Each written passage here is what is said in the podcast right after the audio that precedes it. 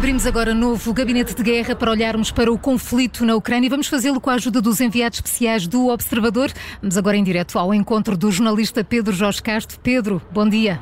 Bom dia, Maria Bom João. dia, Pedro. É sempre bom ouvir-te. Pedro, tu e o João Porfírio saíram ontem de Mykolaiv para Odessa, onde apanharam o comboio da noite para Kiev. Acabaram de chegar à capital ucraniana. Uh, que diferenças encontraram na cidade? Já nos consegues dizer?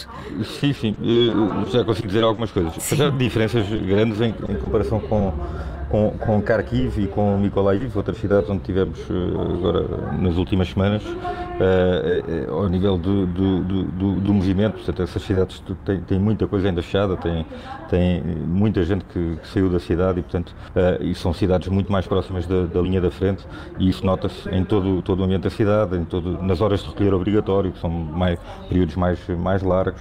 Uh, em tudo isso.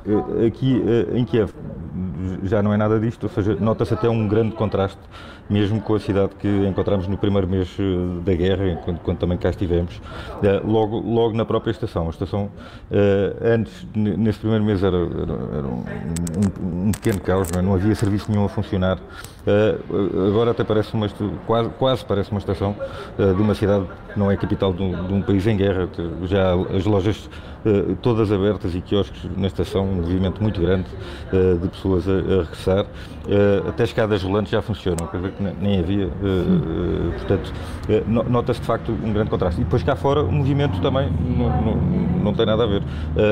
fomos abordados por 20, 20 pessoas a perguntar se queríamos um táxi. Há dois meses, da primeira vez que, dois meses e tal, da primeira vez que chegámos a Kiev, isso não existia, não é? portanto, notava-se muito menos gente.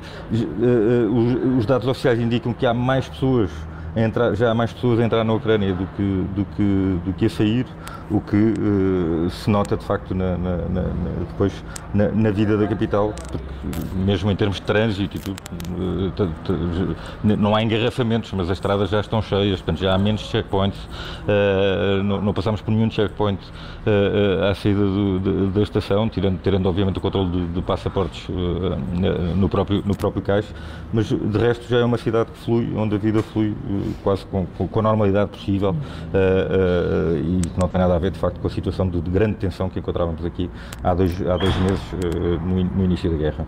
Pedro, podes dizer-nos onde é que estás? Ouvimos muito, ouvimos um, um ruído numa... que é muito normal para nós, um ruído Sim, de cidade tô, muito tô normal. Estou mesmo junto, tô, e mesmo assim estou afastado, para não, para não ser um Sim. ruído tão, tão, mas estou aqui mesmo numa das ruas principais da, da, da capital ucraniana e, portanto, vê-se todo esse, esse bulício, é uma, uma rua com três faixas para cada lado e estão, estão, os carros circulam, está, está, está tudo uh, ocupado e, portanto, isto, nada disto existia há dois meses. É? Há dois meses uh, se, havia um carro para cada lado, de vez em quando era muito e, de facto, havia e mesmo assim com os checkpoints, neste momento de facto não, nada disso verifica. Vejo, vê-se muitas mulheres na rua, coisa que também não havia há dois meses, ou seja, as mulheres também voltaram à cidade, voltaram e voltou a haver aqui aquilo que pode ser uma vida normal. Uh, ainda não voltou toda a gente, obviamente, uh, toda a gente sabe que há, há o risco de a qualquer momento uh, haver um novo ataque a Kiev, portanto, apesar de não, não, ter nada a ver com, com a situação, com a situação do, do início do, do, de, de há cerca de dois meses. Sim, mas, mas conferimos de facto o som ambiente é o som de uma, de uma cidade, isso é interessante. Uh, Pedro, antes de, antes de saírem de uh, Mykolaiv uh, entrevistaram o procurador local, o homem que tem estado a coordenar as investigações sobre crimes de guerra, e havemos de, de ler, entretanto, a entrevista uh, no Observador, mas o que é que, o que, é que saiu de, de novidade dessa, dessa conversa que tiveram? Olha, foi uma conversa muito interessante. números factuais. Eles têm abertos portanto, já 982 casos portanto 982 investigações por, por, por ataques contra alvos civis na cidade de Mykolaiv. Uh, isto dá cerca de 12 crimes de guerra por dia, portanto, desde, desde que a guerra começou. Uh, resultaram daqui a morte de 141 civis, portanto, incluindo aqui um bebê. Uh, e depois 266 feridos, quase 15 crianças.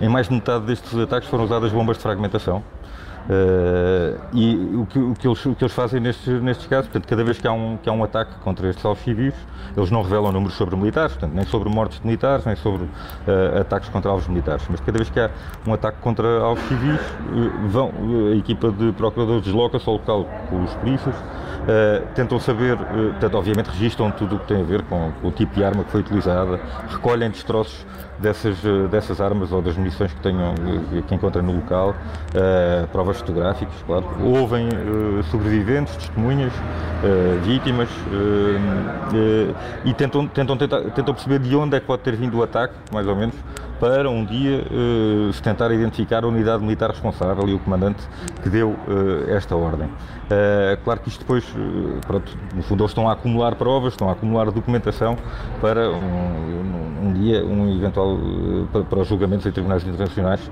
contra, contra a Rússia por, por, por, crimes de guerra. Uh, até lhe perguntei o que é que, ele, que, que, é que este procurador achava é, como homem de leis, qual, é que ele achava que era a pena deveria ser aplicada a Vladimir Putin, caso, caso ele viesse a ser condenado, e ele só diz, é pior, não sei se é pior ficar na prisão durante anos ou, ou a pena de morte.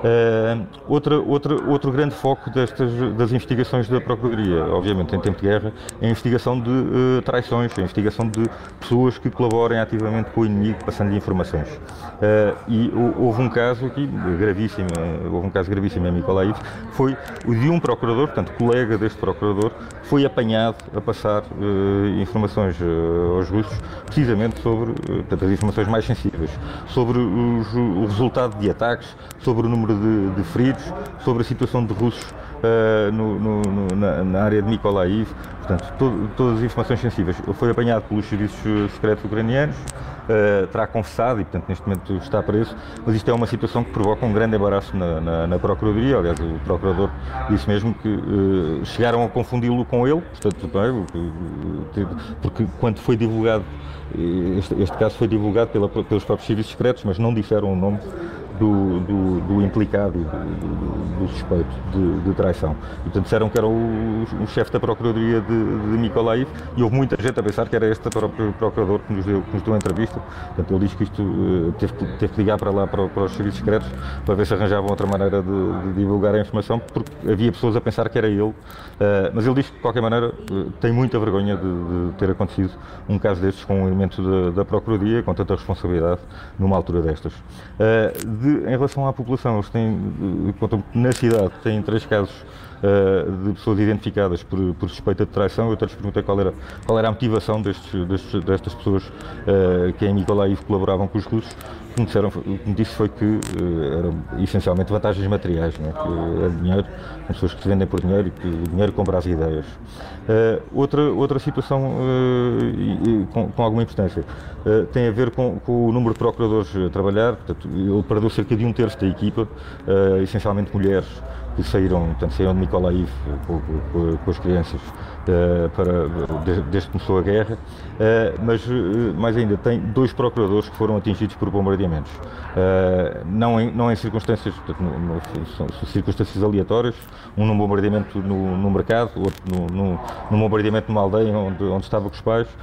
Um, um deles ficou, com, portanto, ficou com, a, com, com, o braço amputado, o outro, o bombardeamento acertou na perna esquerda. Uh, e, portanto, isto é uma, é uma situação que, diz, que ainda reforça mais o orgulho que ele tem na equipe e nas pessoas que se mantêm a trabalhar uh, nesta altura de guerra, com todos os riscos uh, associados mas que continuam a fazer o seu trabalho para tentar defender o país e tentar ajudar o país. Este é um trabalho que vai então ser publicado em breve no Observador. Vamos ficar a aguardar para lermos todos os detalhes, ainda com mais pormenor. Pedro Jorge Castro, um dos enviados especiais à Ucrânia, está em Kiev com o fotojornalista João Porfírio. Pedro, continuação de bom trabalho. Até amanhã. Um bom, bom dia. dia para vocês. Obrigado.